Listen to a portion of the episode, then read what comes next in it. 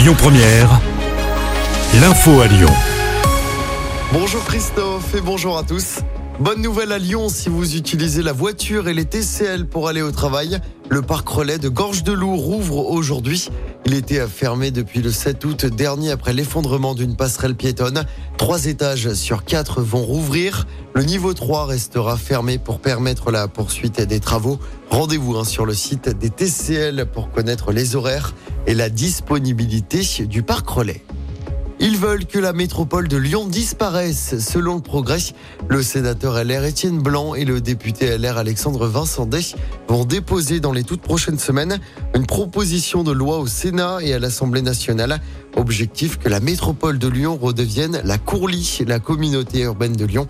Selon eux, la métropole impose des politiques sans concertation suffisante ou contre la vie des communes. Et puis un traitement préventif contre la bronchiolite. C'est une grande première. Une campagne débute aujourd'hui pour les bébés de moins d'un an. Un traitement qui se prend sous forme d'injection. Il est proposé dans les maternités mais aussi en ville. La bronchiolite, c'est la première cause d'hospitalisation des nourrissons. Allez, on passe au sport en rugby. Une victoire, mais sans la manière pour le 15 de France à la Coupe du Monde.